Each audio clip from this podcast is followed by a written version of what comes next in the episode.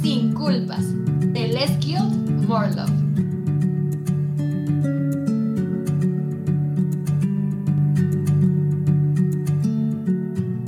Buenas tardes, buenas noches, buenos días, personitas, dependiendo de la hora a la que nos estén escuchando el día de hoy. Sean bienvenidos una vez más a Sin Culpas el podcast donde nos encargamos de desmitificar a la cultura de la dieta basándonos en evidencia para prevenir trastornos de la conducta alimentaria. Qué emoción estar aquí una vez mes más con ustedes. Y oigan, hoy estoy bien emocionada porque tengo la oportunidad de tener no solo una gran profesional de la salud, sino también a una gran amiga a la que admiro muchísimo y de verdad el multiverso de las redes sociales nos permitió conocernos y resultó que teníamos no solo el background académico en común, sino muchísimas cosas más. Entonces, para mí es un honor tener en este espacio a Zuli. ¿Cómo estás, Zuli? Ay, Dani, muy bien, muy feliz de estar aquí, agradecidísima contigo de poder compartir un espacio tan bonito y de verdad espero que que pues lo que se platique hoy sea de muchísima ayuda para todos los que nos escuchan. Y una vez más, la admiración y cariño es súper mutuo. Dani misma se la nutri más top en estos temas de alimentación intuitiva y demás. Y pues te aprendo muchísimo, amiga, de verdad, más de lo que tú crees. Ay, no, al contrario, de verdad, creo que hemos sido una mancuerna muy bonita en cómo nos hemos apoyado tanto en el ámbito profesional, pero también, eh, insisto, creo que es una relación muy integral porque la vivimos en distintas áreas.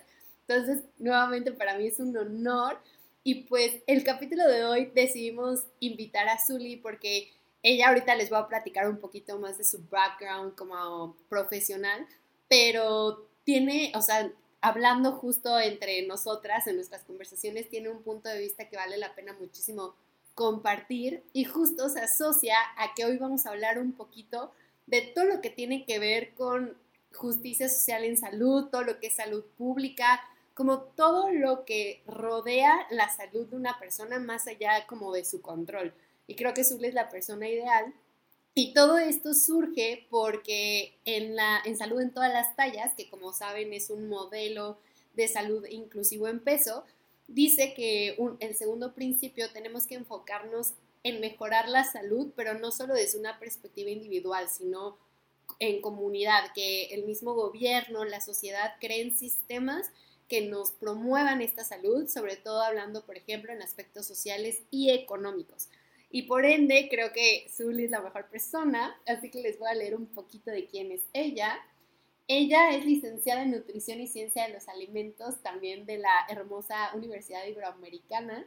Eh, ha trabajado en la consulta clínica por cuatro años, pero pues ha estado participando en eventos constantemente relacionados con lo que tiene que ver eh, en la diplomacia y políticas públicas. Eh, además de que acaba de concluir una supermaestría, que yo fui testigo de todo su proceso, en la Universidad de Granada. El título del máster es Máster Oficial en Condicionantes Genéticos, Nutricionales y Ambientales en el Crecimiento y Desarrollo. Su tesis estuvo bien padre, a ver si nos platica ahorita un poquito de ello.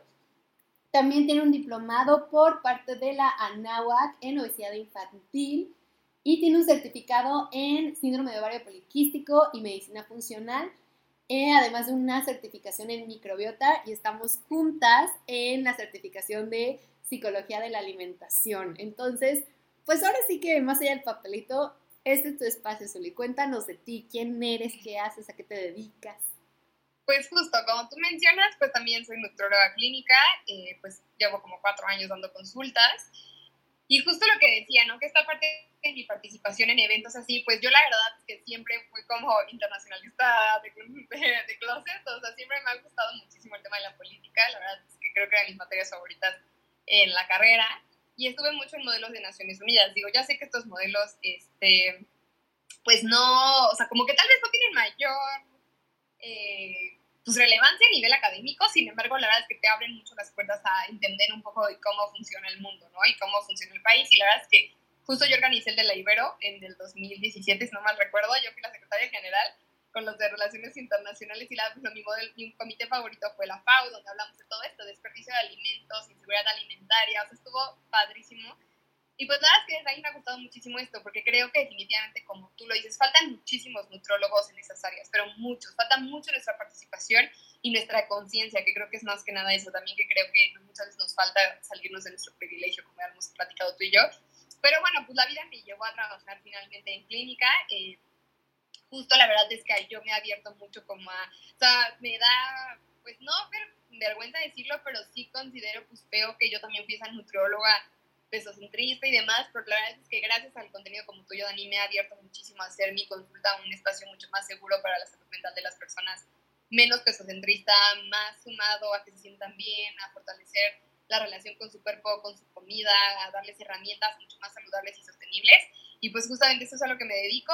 Soy completamente clínica, o sea, tengo todas las patologías sin por haber. Este, esa parte, ¿no? Como de que ovario poliquístico, hipotiroidismo, diabetes, hipertensión, o sea, toda esa parte lo veo, pero pues, he aprendido mucho a hacerlo desde un espacio mucho más seguro para la salud mental de las personas y no desde un espacio pesocentrista y de regaño. Entonces, pues justamente a eso me dedico, pero te digo, soy internacionalista de clase llamo todos los temas relacionados a la ONU y demás, y creo que mi sueño sería trabajar en la PAO algún día. Pero bueno, por lo pronto vamos a quedarnos un ratito más en la consulta clínica. Pero no, de verdad que no sea un sueño. Yo espero que justo podamos verte en paneles nacionales e internacionales promoviendo un derecho que es la alimentación, una alimentación de bienestar para todos que justo como mencionabas ahorita es muy triste que sea un privilegio el poder gozar de una alimentación para el bienestar. Y muchas veces no consideramos todo eso cuando estamos en consulta, sobre todo creo que nosotras viniendo, gracias a Dios, de pues un ambiente donde eh, hay un privilegio económico, un privilegio incluso las dos este, de tipo de cuerpo, pues a veces se nos olvidan las cosas y cuando nos enfrentamos a la consulta desde diferentes estratos socioeconómicos, realidades y contextos, confronta muchísimo. Entonces, pues justo con, tu, con todo tu profesionalismo, pero también con tu experiencia personal, platícanos un poquito de este tema que son las determinantes de la salud, cómo influyen en nuestra salud, valga la redundancia, y están en nuestro control, no se puede. ¿Qué pasa con eso? Claro, pues mira, en realidad estos determinantes de la salud fueron creados por la Organización Mundial de la Salud, que es la OMS, que justamente, ¿no? Y hablamos de todas estas aquellas circunstancias donde uno crece, nace, se desarrolla y demás. Y hablamos de todas las circunstancias. O sea, la OMS no nada más habla como de, ah, sí, bueno, de tus ganas de hacerlo, ¿no? Sino de todo lo que va a determinar que tú tengas un buen estado de salud y volver a determinar qué es la salud. La salud no es nada más que yo esté delgado, fitness y que coma verduras todo el tiempo. Hablamos de salud cuando hablamos de cuando tal cual en todos tus sentidos tienes la capacidad de estar en paz y de poder llevar a cabo todas tus actividades, involucra también salud mental como salud física, ¿no? Y también de tener todas las posibilidades para tenerla, no nada más se trata de pues, querer tenerla y ya, y bueno, como te digo, la OMS ha determinado cuatro determinantes los más importantes de la salud para poder decir que una persona lo tiene, ¿no? Entonces, la primera de ellas es el medio ambiente. Cuando hablamos del medio ambiente, incluye todos estos factores que son externos al cuerpo humano, o sea, completamente externos a nosotros, y, no, y las personas no tienen un control del medio ambiente. No depende de mí el clima, no depende de mí las sequías, no depende de mí toda esta parte económica, socioeconómica, la inflación, todo esto no depende de mí, ¿no? Entonces los individuos por sí solos no pueden garantizar la inocuidad y la pureza de los alimentos. O sea, desde ahí empezamos a que yo no puedo asegurarte que este alimento seguro para mí. Segundo, los cosméticos, todos los dispositivos, abastecimiento de agua, todo eso no depende completamente de mí. Y yo creo que esta es la parte que se nos olvida a los nutriólogos, ¿no? De que yo no puedo decirle a mi persona como, por favor, consume dos litros de agua si en su local, o sea, localidad no llega el agua. Y eso no depende de que mi persona lo quiera, de mi paciente lo quiera hacer o no. Y tampoco está en sus manos el control de los peligros para la salud que representan la contaminación de aire y agua, los ruidos ambientales, la prevención de la diseminación adecuada de desechos, aguas servidas, aguas sucias, todo de las personas, ¿no? Y entonces, aquí justo me decías de mi tesis, esto cabe mi tesis, justamente mi tesis fue enfocada alimentos contaminados por plaguicidas y que justo cuántas veces no vemos en las redes sociales Nutris diciendo, comen, coman todo limpio. Y es de, o sea, ¿de dónde? Pues mi tesis está focalizada en una población española agrícola. ¿Cómo le voy a decir a la población agrícola, no consumas lo que sembraste, cómprate esto, por favor? O sea, entonces justamente aquí es esta, esta parte, ¿no? De que no depende de la población agrícola la parte de los pesticidas porque son políticas públicas que no están en su control. Entonces, pues esta parte de medio ambiente es lo determinante de la salud. Es parte todo lo que determina la salud, pero que no está en manos de los seres humanos. Ahora, también hay un área de la salud, pues que sí depende de nosotros, que pues, son los estilos de vida.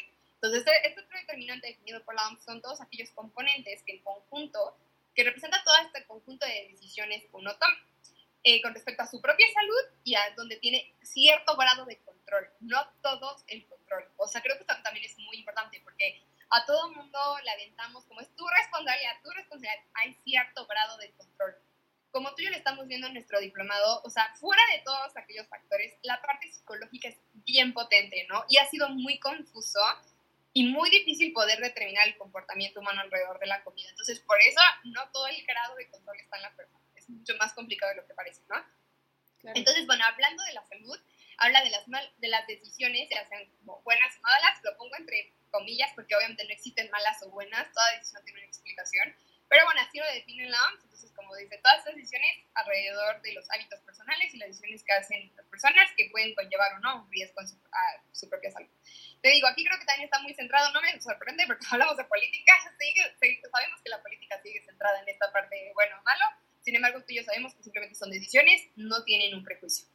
Este, cuando estos riesgos tienen una consecuencia, sabiendo que estas decisiones pues, podrán conllevar a ciertas consecuencias, pero pues aquí como que sí le meten más a la responsabilidad de cada uno, ¿no? Pero pues te digo a cierto grado, no todo lo tenemos bajo control. También otro de los determinantes que habla la OMS es de la biología humana. Ahora, toda esta parte biológica pues habla tanto todo lo relacionado a la parte física como mental que se van a manifestar en el cuerpo, como la biología fundamental del ser humano y constitución orgánica del individuo. Aquí habla mucho más pues, de los procesos de herencia, ¿no? Los procesos genéticos, la maduración, el envejecimiento, aparatos internos, o sea, cómo funcionan, todo lo que ya traemos como de carga genética cada uno de nosotros. También habla de las malformaciones genéticas, retraso mental, toda esta parte que tú y yo también vamos a hablar más adelante de, lo, de que no es inclusivo a todo esto, que la salud no es inclusiva a toda esta parte como, pues tanto de estilos de vida como biología humana.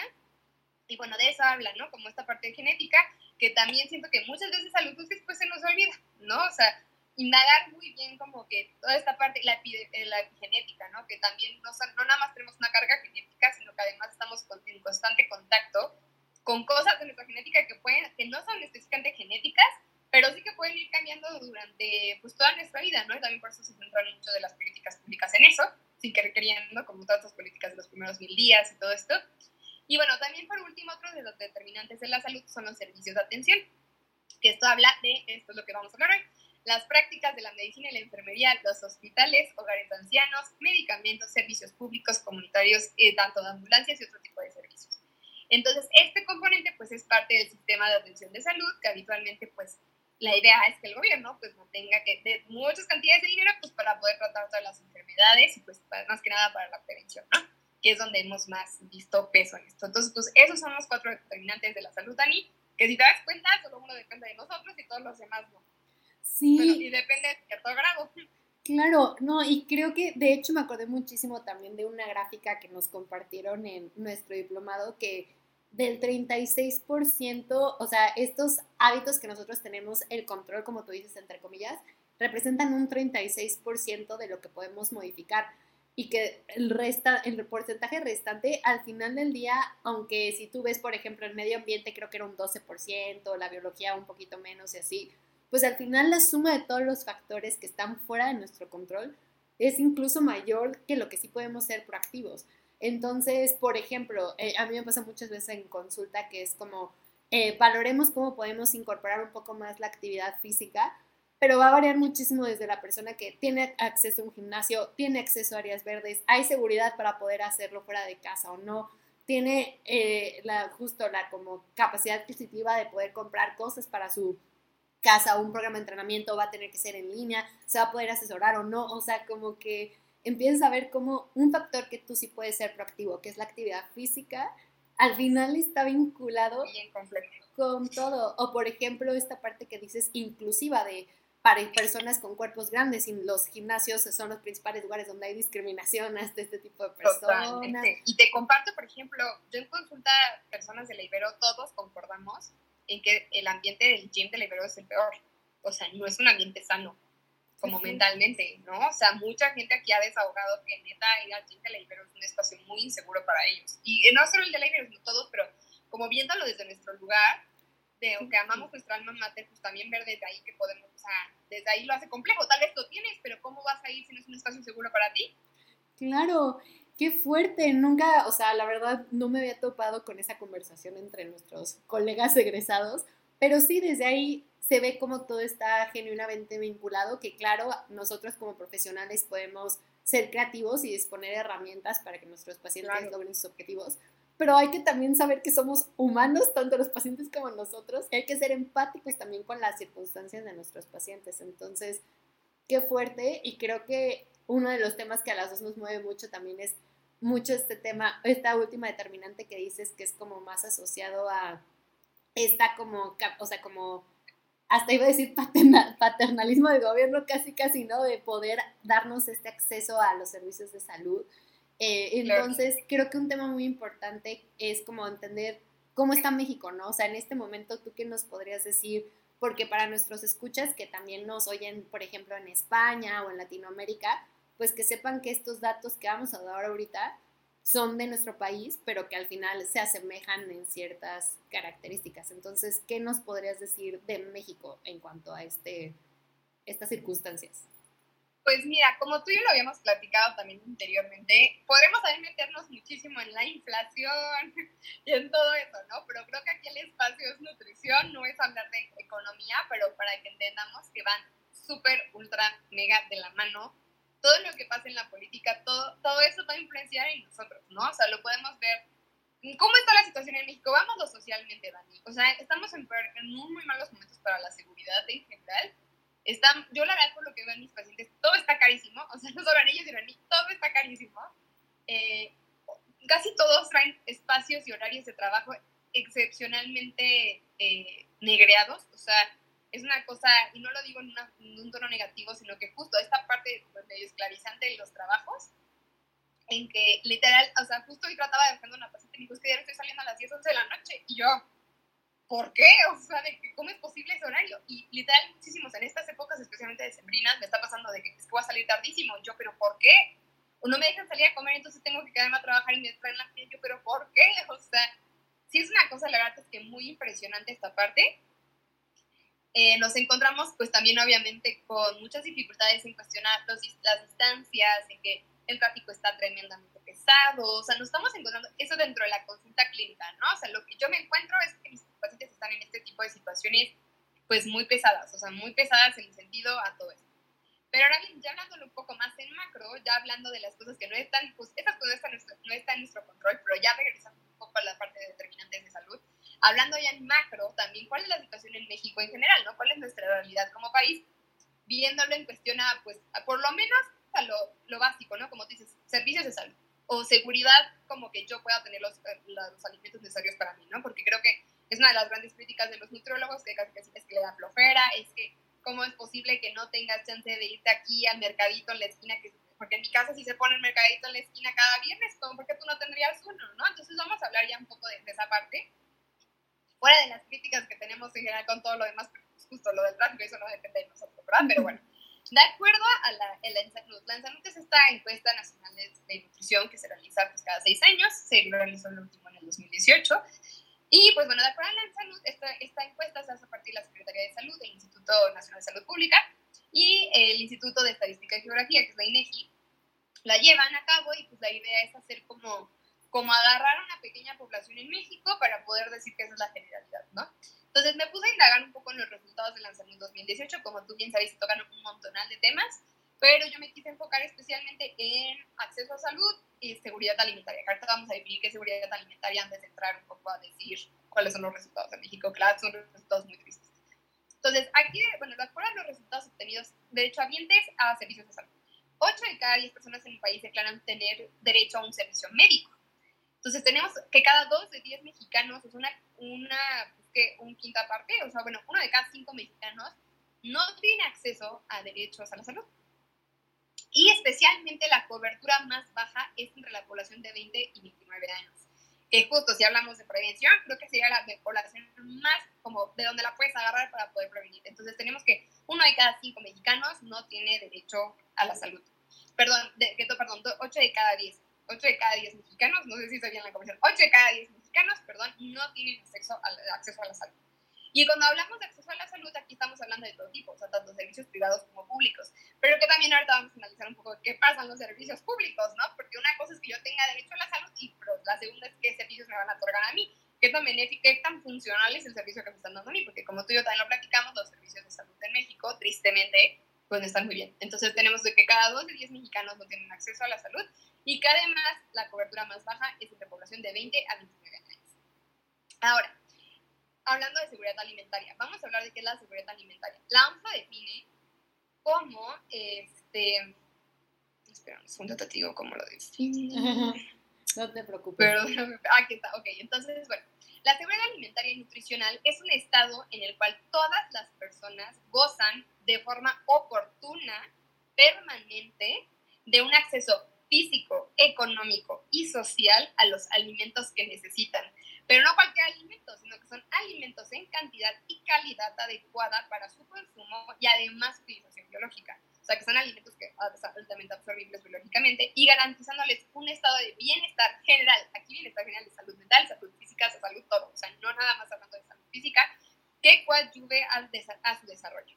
Entonces, todo esto se considera cuando hablamos de, de, de seguridad alimentaria. Y bueno, tiene también varios puntos importantes a considerar, que te digo, casi todos de ellos tal cualmente son hablando de políticas públicas, ¿no? Disponibilidad de alimentos. Estamos hablando de que haya un suministro adecuado de alimentos y también a escalas nacionales, regionales y locales. No, o sea, no nada más como que a nivel, o sea, de que Ciudad de México yo te diga tenga 20 mercados a la vuelta, sino que a todo México, hasta la sierra, tengan literalmente disponibilidad de alimentos y que las fuentes de suministro, ya sean pues, comerciales o familiares, y también tener reservas de alimentos. O sea, no solamente como el poder adquirirlos al momento, sino que también yo pueda importarlos y reservarlos. También habla del acceso a alimentos. Esto quiere decir que no solamente hablo de un acceso físico, de que yo pueda llegar por ellos, sino que también yo tenga acceso económico y cultural, porque aparte deben ser alimentos que cumplan con mi cultura, porque obviamente es como decir, porque en Alemania no hay nopales, ¿no? Claro. muy para nosotros. Entonces, habla también de esta parte de un acceso físico, económico, cultural, existiendo diferentes posibilidades para favorecer el acceso a los alimentos, ya sea por tener empleo, o sea, esto favorece a que la gente tiene que tener un empleo, tiene que tener intercambio de servicios, eh, que pueda favorecer al trueque, o sea, vínculos de apoyo familiar, o sea, la idea es que puedan accesar a ellos de todos los sentidos, ¿no? Consumo de alimentos, también esto se considera dentro de la OMS, o sea, esto lo define, que habla sobre justo que tiene que ser un consumo de alimentos que vaya acorde a mis creencias, a mi percepción, a mi conocimiento y a mis prácticas donde también la parte de nutrición es importante, pero también aquí menciona la educación y la cultura. Entonces, pues también cuántas veces, regresándonos atrás, años muy atrás, ¿no? O sea, ¿cuántas veces le hacemos el feo al arroz y al frijol? Como que decimos, ay, no, al frijol, al arroz, ¿cuántas veces no de verdad hemos escuchado a las mismas nutriólogas decir, no, no, no, mejor la avena más orgánica del mercado, de neta, así es lo que puede consumir la gente y lo tenemos a la mano, como, ¿por qué no? O le tiran al frijol por los carbohidratos y todo así es de, lo más maravilloso que tenemos en este país, como, ¿por qué? ¿No? Entonces también habla de esta parte, de que para asegurar seguridad alimentaria tiene que ser alimentos que incluyan dentro de tu cultura y tu educación, no solamente nutricionalmente hablando. Y también habla del aprovechamiento biológico de los alimentos, porque pues justamente aquí hablamos de que sean alimentos inocuos, o sea, que no me vayan a perjudicar en mi salud, ya sea por o sea, la cantidad de su manejo, o ya sea porque no sean, o sea, no están seguros en el sentido de que me puedan envenenar o algo por el estilo. Habla también del de, agua potable, o sea, de tener un acceso a agua potable. Habla de toda esta parte, de todas las prácticas, de que son alimentos seguros, de cómo se cocinan, de cómo se manejan y que no me vayan a poner en riesgo a mí. Entonces, y que además sean alimentos de alto aprovechamiento biológico, o sea, que mi cuerpo tenga la capacidad de absorber esos nutrientes. Entonces, cuando hablamos de seguridad alimentaria, teníamos que hablar de todo esto. Y bueno, ¿qué dice la OMS? Digo, perdón, ¿qué, salió en la salud? O sea, ¿cuál es la realidad en México hablando de, inseguridad alimentaria? Pues la verdad es que los resultados es que son bien tristes.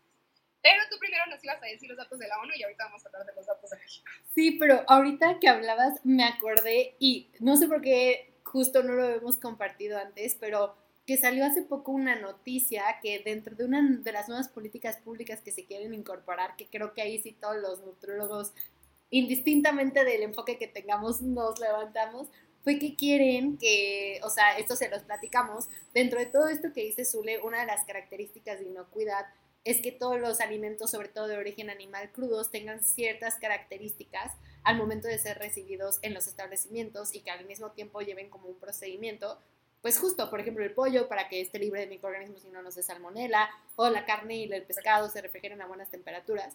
Y justo lo que quieren eliminar para que sea más barato todo este proceso es esta parte, o sea, quieren eliminar toda la parte de como la verificación de los alimentos para que represente un costo menor a todas las empresas, sobre todo a los pequeños productores, pero justo dices, no, al final del día les, lo que les estás ahorrando, entre comillas. exacto, se lo vas a sumar en medicamentos y se enfermaron o les vas a dar una mala calidad del... No, no, para que vean, es la realidad en México.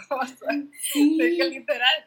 Entonces, justo creo que ahorita que hablabas de esto de seguridad alimentaria, no solo consta de puedo comprar alimento, es este alimento está siendo de buena calidad para mí. Y justo como es seguro para mi consumo. Claro, o sea, y es muy impactante justo ya estar viendo como dices, la inflación no la podemos controlar, pero repercute automáticamente en nuestra selección de alimentos porque de un día a otro los precios se dispararon muchísimo o la escasez porque puede venir un cambio de clima ahorita que viene el frío. Entonces creo que es muy impactante. Y justo hablando un poquito de esto como de a nivel internacional, también compartirles que así como está la seguridad alimentaria, la inseguridad sería justo la falta de todo este acceso, ¿no? Y lo que nos dice la ONU, que es un tema que a mí también me mueve mucho porque eh, dentro de los principios que se busca para el 2030 de una comunidad sostenible, el segundo principio es hambre cero. Eh, todo es el segundo principio. Y justo la ONU estimó más o menos en el 2020 que 720 y 811 millones de personas pasaron hambre. Es impresionante esta estadística porque de hecho, hay una estadística en conjunto que es que la cantidad de comida que se desperdicia en el mundo es podría... infinita. Exacto. Es que es lo que, justo lo que te iba a decir. No se trata de que no haya comida, es que tampoco las políticas para el manejo de alimentos son buenas. Y sabes algo, Dani, yo justo también me puse a investigar ese tema hace poco y justamente encontré que el mayor desperdicio se da en la casa, o sea, se da en la casa. Literalmente, o sea, de verdad, muchos se pierden en procesamiento de alimentos que llegan al súper y que no les gustó porque en el súper te quieren vender la manzana más bonita y que... Pero de verdad, muchos desperdicios se dan en casa. O sea, tal cual se da de que, ay, ya se puso tantito así, ya lo voy a tirar. Ay, esto ya lo voy a tirar. O sea, porque no sabemos cómo organizar en casa las compras, que también creo que sería muy bueno que deberíamos enseñar nosotros. Pero de verdad, muchísimo del consumo, digo, del desperdicio de alimentos se da en casa. Entonces, como tú dices, no es que no haya alimentos, es que hay una muy mal manejo de los mismos. Justo. Y es un enorme desperdicio de alimentos. Y es un también síntoma de injusticia social al final del día, porque las personas que gracias a tenemos un privilegio, nos damos el lujo, mal lujo, de desperdiciar la comida. Cuando hay una estadística, ahorita vamos a ver las de México, pero no puede ser que, o sea, 811 millones de personas en, promedio no estén pudiendo gozar de una alimentación y ni siquiera demos de una característica de bienestar, o sea, de acceso a alimentos, ¿no? Entonces, creo que también ahí nos permite abrir nuestros ojos y ser más empáticos al momento que damos recomendaciones, porque es muy sencillo con una mano en la cintura cuando tú tienes la posibilidad de tres comidas al día, decir, haz estos cambios. O Como no puedes, claro, claro. Claro, o sea, totalmente. Y hasta podrás dedicar otro programa, podemos dedicarlo literal a hablar del impacto del desperdicio de alimentos a nivel sostenible, porque también me encantan esos temas cuando quieras. Pero justo, como tú bien dices, con la mano en la oscura poder decirle cómo es posible que te comas esto cuando neta no, no te ubicas en su realidad social, no te ubicas en qué, a qué cosas tiene de acceso, cuánto puede pagar por sus comidas. Yo siempre les trato de decir como, por favor, si algo se sale del presupuesto me avisas. O sea, no es la idea que, que, que se salga nada más por querer venía una consulta de nutrición, si ya venía la consulta de nutrición, es un ingreso, o sea, es un gasto, los transportes hasta acá y todo, yo sí les digo, por favor dime, pero pues cuántas veces también, te digo, no vemos en redes que tristemente las nutris, o sea, nos encanta venir a decir, no, si yo estoy súper a favor y así, pero que también somos las mismas que vamos y recomendamos cosas completamente fuera de nuestro alcance económico, social y demás, y que pues obviamente cualquier persona que dice, pues quiero ser más sana, va y lo ve y lo quiere adquirir, en lugar de hacérselos fácil, hacérselos accesible. Y justo este estigma que, que tú decías de los alimentos, de, por ejemplo, el frijol eh, el, o el maíz mismo aquí en México, la calabaza, todos estos alimentos endémicos que como no entran dentro de esta cultura fitness. ¿Cuántas veces dicen que el plátano es mucha azúcar cuando es un excelente alimento y que tal vez es de los más baratos que puedes encontrar todo el año? Claro. Entonces como que empieza este choque de creer que hasta justo ya no solo la salud es una cuestión como estamos platicando ahorita hace un rato, de acceso económico real, sino ya es de, o sea, de justo de estatus. Entonces, solo puedes ser sano si eres de cierto estatus. O sea, ya se empieza a chocar todo. ¿Cómo voy a comer frijoles? Exacto, sí, exacto, exacto, exacto. Y que esto viene desde hace mucho tiempo, o sea, según yo esto empezó desde el porfiriato, tal cual esta distinción entre alimentos. Pero pues sí está muy cañón, como tú bien dices, ¿no? Que nosotros, gracias a, Dios, estamos situados en una, em, pues en, una, en un privilegio que la verdad vamos a ver que México no tiene. O sea, que tristemente no nos están asegurando seguridad alimentaria, o sea, no nos están dando seguridad alimentaria. Porque justo esto entra, de, entra dentro de los, o sea, del ambiente que no entra de nuestro poder, pero vamos a ver las cifras, porque a mí también me choqueó muchísimo. O sea, que dije, de verdad, tal vez hasta mucha gente no me lo ha dicho por pena, pero tal vez cuántas veces justo no me tomé la molestia de preguntarle, oye, ¿qué tienes a la mano? De que cada cuándo puedes hacer el súper, o qué tienes a la mano, qué productos sí puedes pagar, o qué productos sí tienes a la mano, ¿no? O qué tan lejos te queda estar yendo a hacer las compras. Pero para mí es muy fácil decirte, pues una vez a la semana, ¿no? Cuando tal vez no tienes el ingreso económico ni la cercanía de los espacios de así como para estarlo haciendo.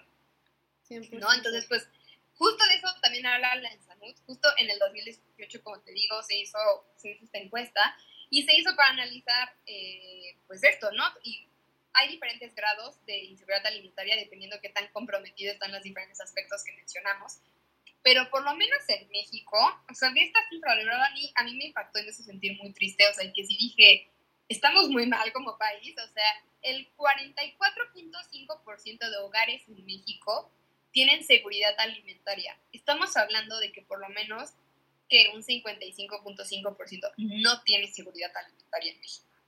Por lo menos con alguna de las características que anteriormente mencionamos, no tienen. Más del 50% del país. O sea, es que, y no es coincidencia, la realidad es que la estadística de pobreza en México se asemeje mucho a estas estadísticas de inseguridad alimentaria, o sea, sí tiene mucho sentido, pero es que hasta, es algo de procesar que probablemente siga digiriendo después de que acabemos de grabar, porque decir, por lo menos la mitad de mi país está pensando si va a comer la siguiente comida o si le va a alcanzar para alimentar a toda su familia. O sea, son cosas que te vuelan la cabeza, insisto, tú muy sencillamente al decir, ay, pues cómprate esto en lugar de esto, desde no sé si hoy me va a alcanzar, o que con esto que tengo que, tengo que alimentar a cinco personas. Es algo muy fuerte, muy fuerte. O sea, la verdad sí es algo bastante, bastante rudo y esto es como el promedio. Habían como dos cantidades de muestras de personas como para hacer esta valoración, pero pues justo, o sea, más o menos entre estas dos cantidades dándote el promedio, en una inseguridad leve se encuentra más o menos entre 30 a 40% de la población, ¿no? Te digo estas dos cifras como entre 25.4 millones de personas y los 7.8 millones. Entre veras casi tenemos a más del 10% de la población. Se veras que en serio no tienen casi nada. Y pues justo, Dani, como puedes ver, el 55% de nuestra persona, más del 50%, no tiene seguridad alimentaria. Cuando hablemos de los datos de la salud, vamos a ver que toma como dos muestras poblacionales, pero bueno, vamos a considerar la muestra más grande, que es de 25.4 millones de mexicanos. Casi el 50% de ellos se sitúan, te digo, bueno, 44%, 48% entre que sí tienen. 30% de esa población, tomando esta muestra grande, que se puede llegar a o sea, subir hasta el 40% tomando la muestra pequeña, tienen una inseguridad leve. Por lo menos alguna de las cuestiones anteriormente mencionadas no la cumplen. Del 12 al 17% tienen moderada. Y, y el 10% de la población en promedio sufre de severa, Dani. No tiene casi nada de las cosas anteriormente, entre acceso físico, entre que no son alimentos inocuos, entre que no tienen ni dinero. O sea, pero cumplen con muchas de estas características. ¿Cuántos mexicanos son? O sea, el 10% no es poquito. o sea, y aparte, vamos, aunque seas una persona, es, es injusticia. O sea, no hay que verlos como cifras, somos seres humanos todos, ¿no? Y gracias a Dios que yo tenemos las posibilidades, pero, o sea, el 10% de la población mexicana, no, o sea, ni cerca. Y eso es la verdad una cifra bastante triste en la cual, pues justo, y, y justo me encontré como encontrando, o sea, buscando toda esta información, justo me encontré como todas las políticas de alimentación están enfocadas a adelgázalos, adelgázalos, prevén, prevén, prevén, pero ninguna va focalizada a cómo vamos a corregir esto. O sea, literalmente casi todos los problemas de salud vienen a raíz de problemas socioeconómicos, políticos de salud. O sea, no es tanto nada más mi decisión de querer hacer las cosas o no. Y justamente todas las intervenciones se dan a, trata las enfermedades y haz que no la hagan. Pero es causa de la causa, no es la raíz del problema. Claro, y creo que ahí nos debe motivar muchísimo a que sí nos como nutriólogos nos querramos enfocar más en alzar la voz en políticas públicas, porque nosotros sí, o sea, creo que podemos ver esto, ahorita que lo estamos discutiendo, en decir, el problema real está en que tu población no tiene acceso a alimentos, o sea, y entonces no se va a poner a pensar en que, ay, es que tiene X número de sellos, pues es lo único que puedo comer y me va a dar la energía suficiente. o sea, sí, y justo que ya la quieren cambiar también. Ay, no, pero creo que no se está viendo como al final del día el impacto que se está teniendo, que más que ayudar, está afectando a la población, porque hasta ya le da culpa poder comer lo único que puede comer porque está haciendo mal las cosas. Claro, exacto. O sea, y digo, no, voy a, no vamos a mencionar marcas, no vamos a hablar de ninguna marca, pero yo literal me acuerdo que en la carrera, en alguna de estas materias, no me acuerdo si en salud pública, justo, nos pusieron un documental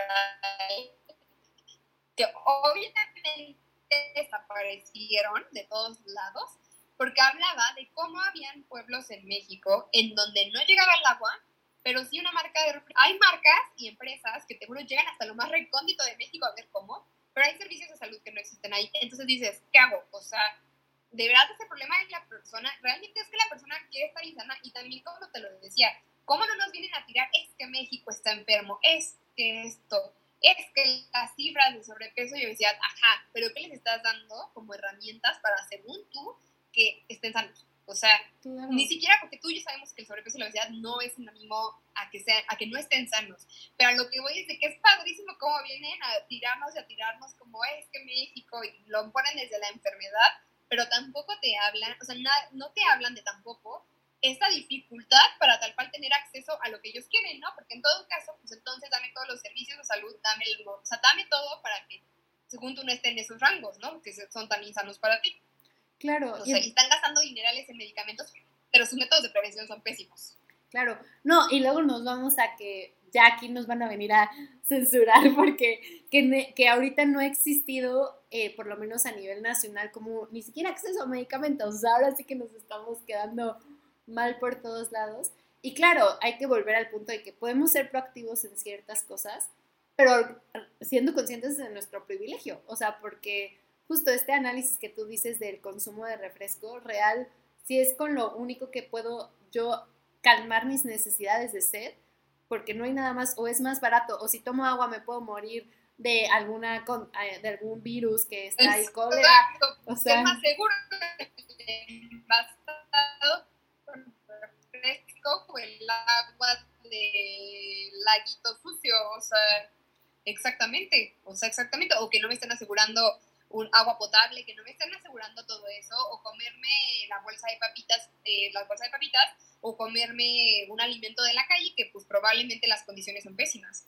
Claro. O que literal tuve que vender todo lo que se sembró, porque pues de dónde voy a darle comer a mi familia. O sea, también esa parte, ¿no? O sea, de que justo, ¿no? No lo estamos viendo, o sea, no, somos muy poco, o sea, hasta yo más o menos me a temas, se me hace muy poco cercano a cómo debe vivirse esa realidad.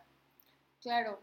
No, Entonces, pues esa es la realidad de México, ¿no? Que les encanta venir a dar cifras de todas las enfermedades con las que vivimos, pero no les gusta decir las cifras de cómo nos la ponen bien difícil para acceder a lo básico. Claro, y creo que esto también nos permite ir entrando como un poquito a esta parte de como la justicia social, que, que ya lo hemos estado mencionando indirectamente, pero justo cuando estábamos viendo como qué hacer, o sea, si por sí ya al inicio estábamos hablando un poquito de esta parte, Zule y yo, de como literal el acceso que tenemos a salud. Esta parte es un poquito más internacional, o sea, hay una página que es la eh, OCDE, que justo como que analiza económicamente a los países eh, alrededor del mundo y tiene una estadística, bueno, dos muy importantes, que se llama camas de hospital, que justo es cuántas camas hay de hospital por mil habitantes, para como en caso de que estos habitantes necesiten ser como atendidos, digámoslo, eh, puedan tener ese acceso, ¿no? Y justo se veía, por ejemplo, que México, a comparación de otros países del mundo, literal cuenta con 1.9 camas, o sea, por mil habitantes, ¿verdad? Imagínate, casi solo dos camas por mil personas en México, y que eso lo hace ser el país de América Latina más bajo, esto en el 2021. Este, ya después de la pandemia, que también sufrimos, que fue un tema muy impactante como la falta de insumos tanto para los médicos como para que las personas fueran atendidas. Entonces, ¿esto de qué habla? Que a nivel, ya ni siquiera comparándonos México con México, sino a nivel mundial, no está existiendo, justo dices, ok, ya, no le vamos a dar a la prevención, ni siquiera hay alimentos, pero tampoco le vamos a dar este acceso a las personas, ¿no? O también otra estadística muy impactante era que, o sea, somos de los países que también tienen menos médicos, o sea, menor atención en eh, profesionales de salud para atenderlos. Y sabemos que este tema de los médicos, que por cierto, en el metaverso del tiempo, ayer fue el Día de México, el Día de México, perdón, el Día del Médico, justo decir, de por sí ellos están echando una chamba bien pesada y no hay médicos, ¿no? Eh, para atender a la población. Entonces creo que hablamos otra vez de, no hay alimentos, no hay acceso a salud.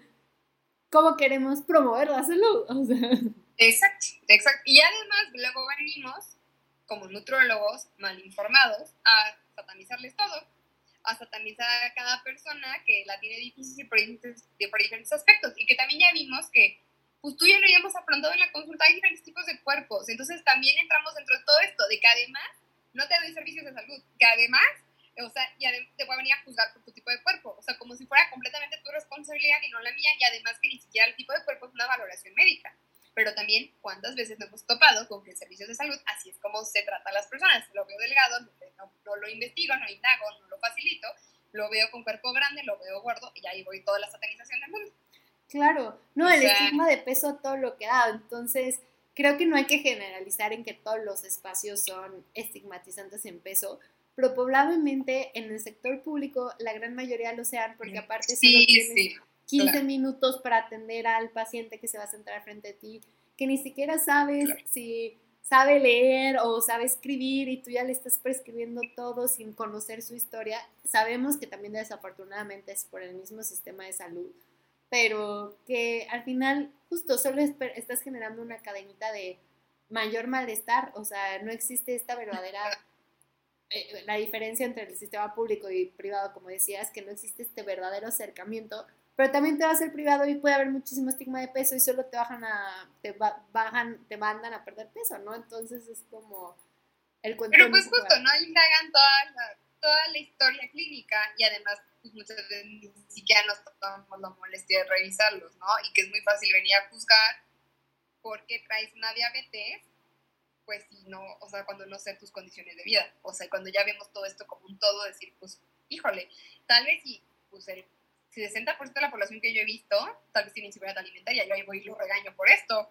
Claro. En lugar de exigirle, como tú dices, a lo, a lo más grande, o sea, ver cómo, lo puede, cómo pueden participar los Nutris, ¿no? Porque la verdad es que sí creo que falta mucha participación de nosotros dentro de esas áreas, totalmente.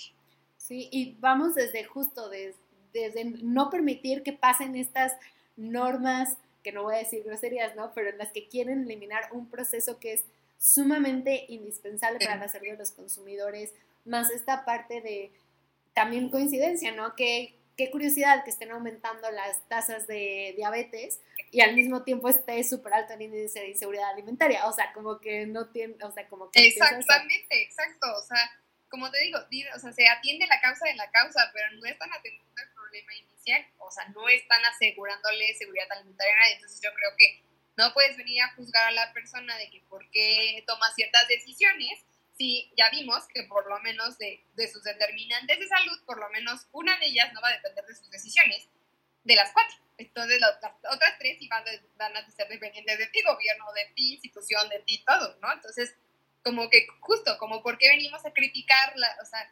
que, nuestra población, no sé qué, sus decisiones, y creo que también nos meten muchos en la carrera, o sea, como de que es que esta persona, o sea, como que casi casi lo decidió, ¿no? Y yo lo veo también mucho, o sea, pues entre Nutris y la verdad también a veces en los médicos, que les meten mucho como fue tu decisión esta enfermedad, y de no, o sea, ya vimos que su determinante de su salud depende solamente en una de las categorías y a cierto grado de él no en su mayoría, o sea, entonces si no ponemos a indagar eso, o sea, no podemos decir que queremos un México más sano, con menos enfermedades, con menos prevalencia de cosas, pues ni le estás dando, la, le estás dando todo lo mínimo indispensable.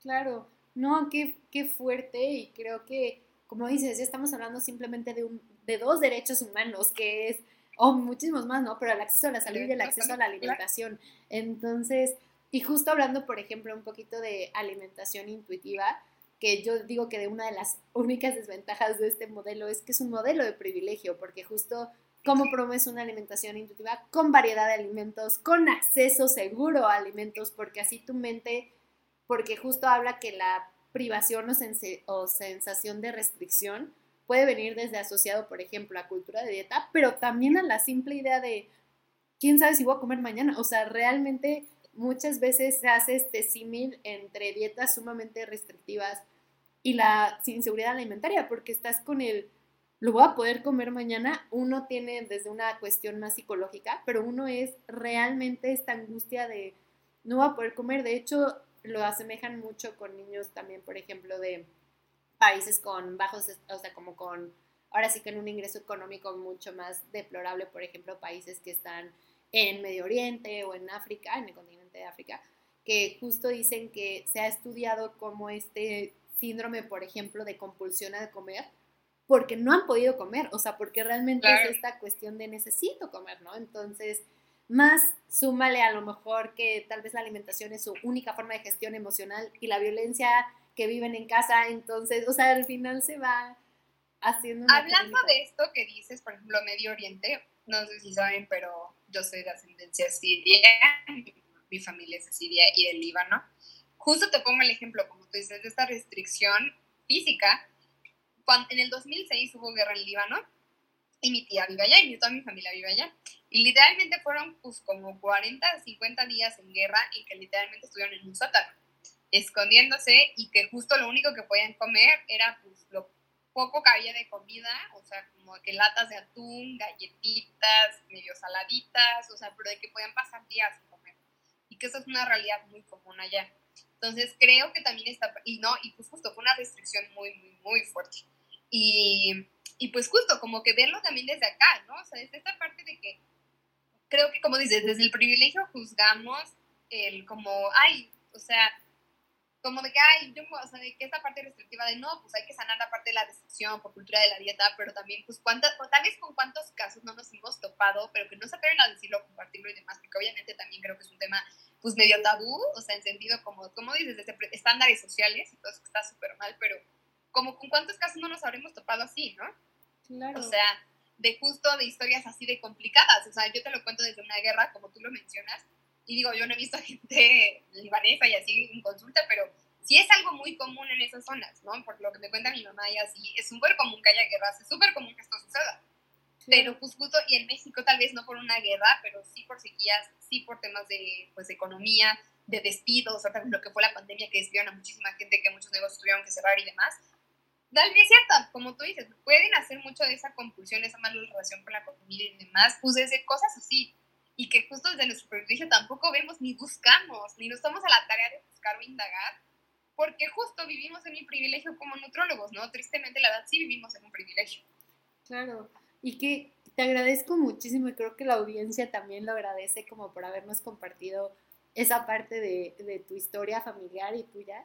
Y claro que qué, qué fuerte como verlo desde, obviamente a, lo mejor en México no tenemos, por, ahora sí que una condición en cuanto a guerra, pero claro que se tiene una relación súper fuerte y luego, o sea, de verdad hasta pienso es que cultura de dieta es capaz de decir, uy, no, atún no, porque exceso de sodio y soya, ¿no? Y eso es como, o sea, ¿con qué? Porque matado y tiene aceite y no sé qué, y no hace de ya, por favor. Sí, o sea, casi, casi sí, ¿no? O sea, qué descaro, si es lo único a lo que tienes acceso, ya también les vas a decir que no.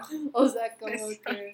Entonces, pero qué fuerte, y gracias por compartirnos y pues justo esto mueve mucho a darnos cuenta que, que desde nuestro privilegio podemos actuar para que los que no tienen este privilegio puedan gozar después de este privilegio. O sea, como obviamente es, como luego digo, es que yo siempre busco una utopía, pero pues obviamente nunca vamos a llegar a ella, pero sí incidir en esto de, ok, desde la consulta darnos el trabajo de indagar, preguntar, empatizar, ser creativos y darles las mejores herramientas para que el, la variable que puedan controlar, pues sean podamos ser proactivos, pero todo lo demás es decir, pues, movámonos como, como tú dices, ¿no? A nivel político, a nivel económico, o sea, como unir todas fuerzas, que al final, como dices, luego haremos otro capítulo porque sí lo haremos como en esta parte de más la parte de sostenibilidad, servicio de alimentos, hambre cero, porque por algo tienen esto,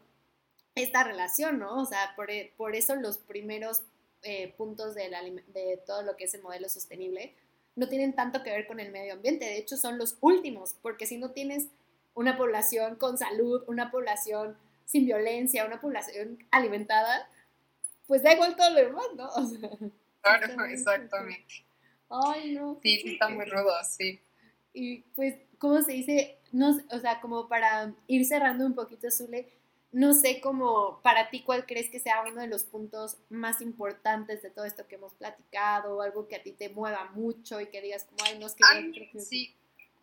A mí lo que más me ha movido de lo que he escuchado en consulta es lo que te decía de que la verdad como nutrólogos nos falta mucho centrarnos en la realidad ajena me, me, molesta y me molesta mucho ver cómo nutrólogos neta recomiendan cosas que ni al caso, carísimas, a las que no tenemos acceso y que no están dentro, dentro de nuestra cultura.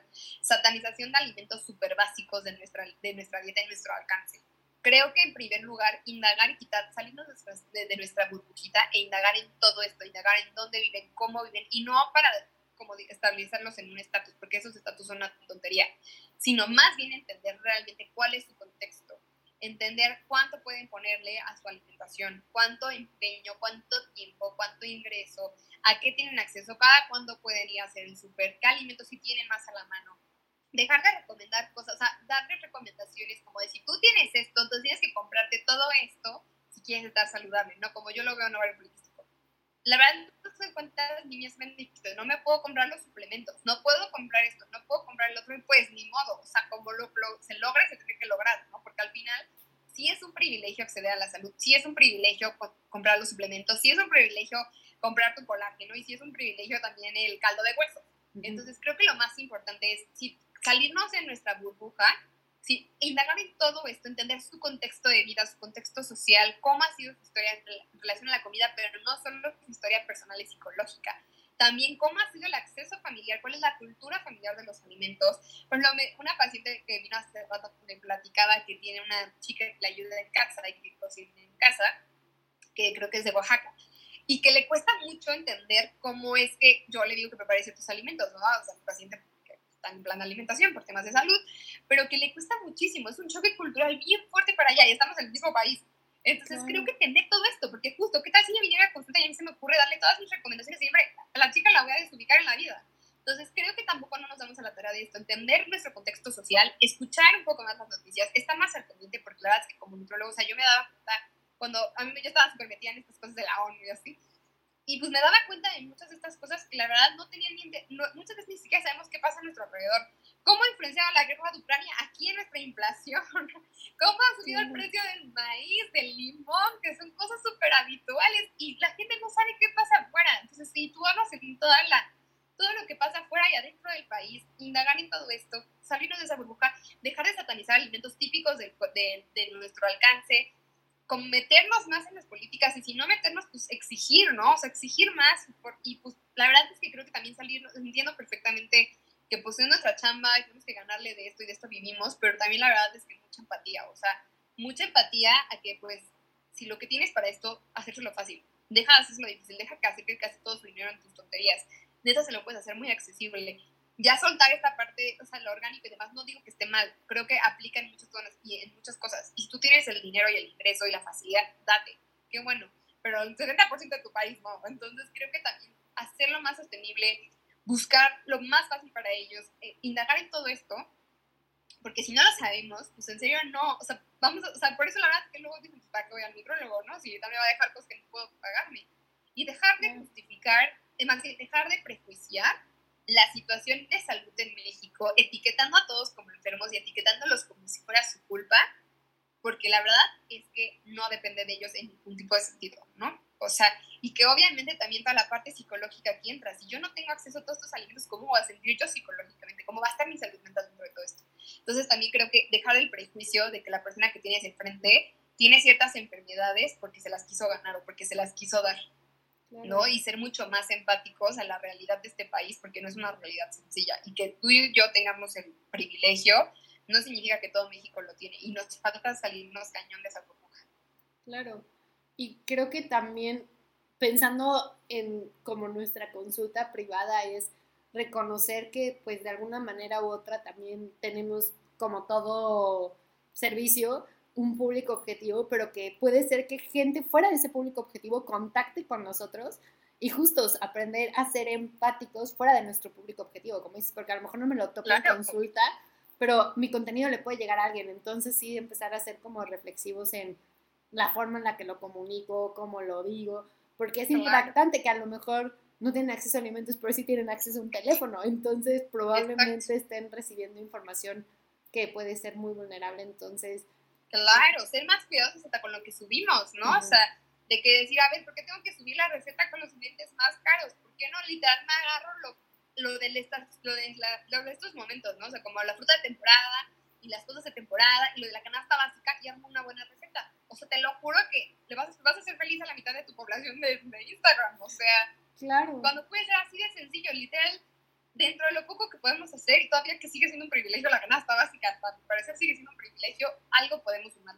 Claro. No, y de verdad yo te admiro mucho y de verdad espero que este fuego que tienes, porque lo transmites como profesional, como nutróloga, como amiga. o sea, estoy No, no pero... Sí, mi sueño, te lo juro. No, de verdad sí, o sea, creo que, como dices, a lo mejor no todos podremos estar en la Cámara de Diputados, pero sí podremos hacer algo, pequeñas iniciativas en las comunidades, promover el consumo local, o sea, cosas que puedan ser más favorables para pues considerar, aunque no los tengamos en consulta, al restante de la población y también decirles a nuestros escuchas que pues justo como que sepan que al final se seamos proactivos en lo que podemos, pero también reconozcamos que no somos dioses y que no somos controladores de la economía y reconocer hasta dónde, porque a veces por querer encajar podemos poner en juego nuestra economía, ¿no? Entonces, como empezar a considerar lo que de verdad importa. Y como dices, creo que tú como especialista también en salud hormonal, decir, a lo mejor lo mejor sería esto porque hay mil evidencia respaldada, pero si no lo tomas no es el fin del mundo y podemos hacer algo. Entonces... Algo más, exacto, exacto. Y también obviamente pedir pues mucha honestidad al respecto, ¿no? O sea, la verdad es que todos estamos en la misma lucha, en la misma situación y pues que justo que se abran con nosotros, que nos digan cuál es la situación y demás, pues también para poder ayudarnos, ¿no? o sea, para poder entender cuál es la realidad. Y pues ya, si y su médico, su profesional de la salud no se abre, pues es bronca de él, ¿no? Pero creo que sí, pues también como que darse esta oportunidad de comunicar todas estas cosas y no pensar que si no tomaron el suplemento o, el, este, o, sea, o este producto o el otro, pues ya se quedaron como fuera y ya no sirve lo que hagan para nada, ¿no? O sea, la alimentación va muchísimo más allá y hasta a veces la, la, parte de estrés, de salud mental y todo esto pesa muchísimo más de lo que puedes hacer con tus hábitos de alimentación. Claro. Ay, no, de verdad, Zule, yo te escucho y yo también me motivo para salir a marchar. Y vamos a grabar, sí, otro capítulo, sobre todo asociado con esta parte de sostenibilidad que a mí también me fascina y me enamora. Igual. Y pues también esta pregunta a mí me gusta mucho hacérsela a nuestros invitados que vienen aquí a, Les, a Sin Culpas, que a ti, o sea, como todo esto que acabamos de platicar, que es la salud en general, pero me enfocada como desde este aspecto de cosas que están fuera de nuestro control, desde las, eh, todas estas estadísticas que hablamos, que hablamos, ¿cómo podríamos vivir la salud sin culpas? O sea, ¿cómo podemos vivir nuestro bienestar sin sintiéndonos culpables porque no puedo acceder a esto u otro. ¿Qué nos podrías decir al respecto? Pues mira, en primer lugar dejemos los prejuicios. El tipo de cuerpo que yo tengo, siempre se los digo a mis pacientes, el tipo de cuerpo que tú tienes no te define a ti como persona. O sea, sea gordo, flaco, pequeño, grande, la verdad es que al final creo que lo más importante es poder estar en paz y en bienestar con el cuerpo que habitamos, respetarlo y tratarlo con mucho cuidado, ¿no? Y que obviamente dentro de todo esto cabe pues sí, mejorar nuestros hábitos, movernos y demás, pero también entender que somos mucho más, o sea, somos una pequeña unidad dentro de todo lo que nos rodea y que no todo es responsabilidad de nosotros y que no todo va a depender de nosotros y que eso no está mal. Creo que el hecho de saber que no todo depende de mí hace soltar mucha esta carga en la espalda que tenemos, porque pues justo también como nutrólogas tenemos este peso de tengo que verme de tal forma, tengo que dar este mensaje, tengo que esto, ¿no? Entonces, creo que lo único que les puedo decir es de que en serio ah, eh, encuentren un espacio seguro en sus consultas de nutrición, que abrácense y apapáchense mucho. Creo que al final no, o sea, no todo es su culpa, que esta situación en el país no depende completamente de nosotros, que dejemos los prejuicios, que nos actualicemos, que conozcamos más sobre los diferentes tipos de cuerpos, sobre las enfermedades y demás, para también no, de, no vivir y depender de lo que, lo que nos pasó o lo que estamos viviendo actualmente y dejar esa parte de la culpa, especialmente creo que hablando de todo esto, ¿no? De que yo como nutróloga clínica les digo, a ver, no es tu culpa que tengas tal enfermedad, simplemente pasó el hito, fue un mal conjunto de eventos desafortunados, pero no va a pasar absolutamente nada que se apapachen, que se abran a escuchar más este tipo de contenido, alimentación intuitiva, aceptación de corporal, body positive, porque la verdad es que creo que es una gran y enorme liberación saber que existe otro lado de la moneda hablando de nutrición y que la nutrición es mucho más compleja, ¿no? Más compleja de lo que pensamos y que pues se quiten esa carga y esa culpa en la espalda pensando que no lo hacen bien o que es su responsabilidad, que no todo salga como debería salir y pues que justo dejen de definirse por lo que comen, que dejen, dejen de definirse por el número en la báscula, que dejen de definirse por eso, porque la verdad es que nada, nada de eso nos define como personas ni nuestro valor. Y que, pues la verdad, sigan a cuentas como la de Dani, porque van a aprender mucho y se van a alimentar mucho de su paz mental y de, de sus corazones y de su relación con la comida y va a ser mucho más llevadero y mucho más bonito. Ay, muchas gracias, de verdad, o sea, disfruté muchísimo esto y sí me transporté a nuevo nuestras saliditas al sushi, mira, desde privilegio, pero nuestras, nuestras saliditas y de escucharte es muy enriquecedor y muy poderoso. Y a mí me encantaría que también nos compartieras cómo te podemos encontrar, dónde te pueden seguir, para que también cualquier duda, si sobre todo tienen estas, o sea, cualquier condición asociada a hipotiroidismo, síndrome de ovario poliquístico, de verdad, yo lo que he aprendido ha sido gracias a Zuli, entonces pues, ¿dónde te podemos encontrar? Ah, pues en Instagram estoy como arroba nutri.sulld. Nutri, nutri.sulide. Ahí pueden encontrarme, pues platicar, darme sus dudas. La verdad es que, te digo, yo, yo también soy la Nutri, ¿no? O sea, soy Nutri Clínica y me gustan ciertas marcas y demás, pero créanme que justo, o sea, por dentro de mi consulta, se van o sea, todos mis pacientes yo estoy segura que pueden decir que neta soy la cosa más empática y lo intento hacer, porque obviamente no siempre me puedo, me puedo perfeccionar y siempre puedo crecer y avanzar, pero de verdad busquen un espacio seguro, compartan todo lo que intenten compartir. Te voy a contar una experiencia muy chistosa de que tengo un pacientito que pues es un chavo que vive solo y demás, y una vez le pusimos hotcakes, y bueno, no sabes cómo me inventó la madre, o sea, que genuinamente fue un ¿qué es esto? De que de dónde quieres que saque esto, y yo ahí fue que, la verdad es que esa lección a mí me dejó enorme de que dije, claro, para mí hacer los hotcakes es la cosa más sencilla, pero para él, no. Claro. Entonces, pero te acuerdo, fue una, una, consulta muy chistosa porque genuinamente me inventó la madre así de, ¿qué es esto, ¿Qué me dejaste? Y yo así de que, pues claro, entonces de verdad todas estas cosas me enriquecen muchísimo y aprendo mucho de ustedes. y esto que suena muy chistoso, pero ya es una consulta muy graciosa. porque, o sea, aparte que es un chico muy chistoso, ya toda la consulta nos estuvo muerta de risa y súper apenadas de que para mí fue súper fácil ponerle los hotcakes, hotcakes y para él fue así de que no tengo el material, no tengo el tiempo, no tengo esto, de que, ¿qué te pasa, no? Entonces, pues justo, trato de darles ese espacio súper seguro en mi consulta como para que mientan la madre que qué les puse. y pues justo también de que aprendan a comer, de que de verdad entre más fácil, natural, accesible, económica y socialmente pues mejor. Y pues justo creo que ese es el enfoque de mi consulta y lo intento transmitir a todos mis pacientes. Sí, y no sé si lo vas a volver a abrir el año que entra, pero también tuvo un taller bien bonito que se llama Apapáchame. Sí, Apapáchame, ¿no? Sí apapachame, sí, como un apapacho a mí, que justo fue como un taller completamente diferente donde hablamos, o sea, donde se dieron clases de yoga, de mindful eating, y obviamente, o sea, un plan de alimentación semi-personalizado dependiendo, o sea, no peso centrista, o sea, no era un plan centrado en a ver cuánto quieres perder peso, para nada, era como a ver qué quieres hacer relación con la comida, tener más recetas y demás, la, fue un taller bien bonito, y pues allá ya te contaré si el siguiente año nos animamos a abrirlo, ya, ya que pues ya no tengo el máster, tal vez ya tenga el tiempo.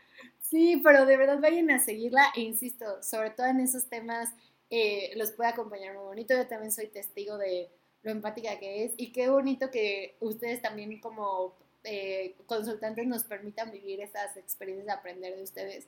Porque sí, a mí también me pasó con una pacientita de, que no tenía refri porque se estaba cambiando de, de casa. Entonces, desde ahí está como, ¿con qué herramientas cuentas? Ni siquiera de ¿Cuál es tu presupuesto? ¿No? ¿Qué tienes? Oye, Express, no tienes, tienes estufa, no tienes estufa, tienes micro, no tienes micro. Todo ese tipo de cosas. Entonces, nos podríamos tender aquí otra hora, pero creo que nos damos cuenta que la salud y la alimentación van más allá. Y damos por sentado tener un microondas, a veces ni eso se puede, ¿no? Entonces, también muchísimas gracias por esto. Te, les vamos a dejar ahí tanto en las cajitas de descripción de YouTube como en las de las plataformas de eh, podcast, en las redes de Zully para que la vayan a seguir. Ya saben que a nosotros nos pueden encontrar como LG More Love-bajo. Esa es la cuenta de Instagram y TikTok. Y que nos pueden escuchar en Spotify, Google Podcast, Apple Podcast. Y si quieren ver nuestras bellas caritas, nos pueden ver en YouTube. No se olviden de darle like, suscribirse y de verdad compartir este video porque además de que genuinamente soy testigo de la rigurosa investigación que hizo Zully, que de verdad es información de muy buena calidad.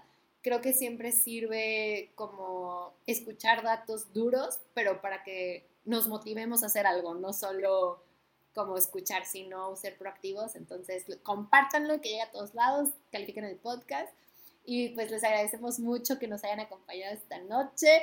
Amiga, que descanses y pues aquí Igualmente, pronto otra vez. Yo pues la semana con todos. Así es, y de verdad te espero pronto otra vez aquí en Sin Culpas.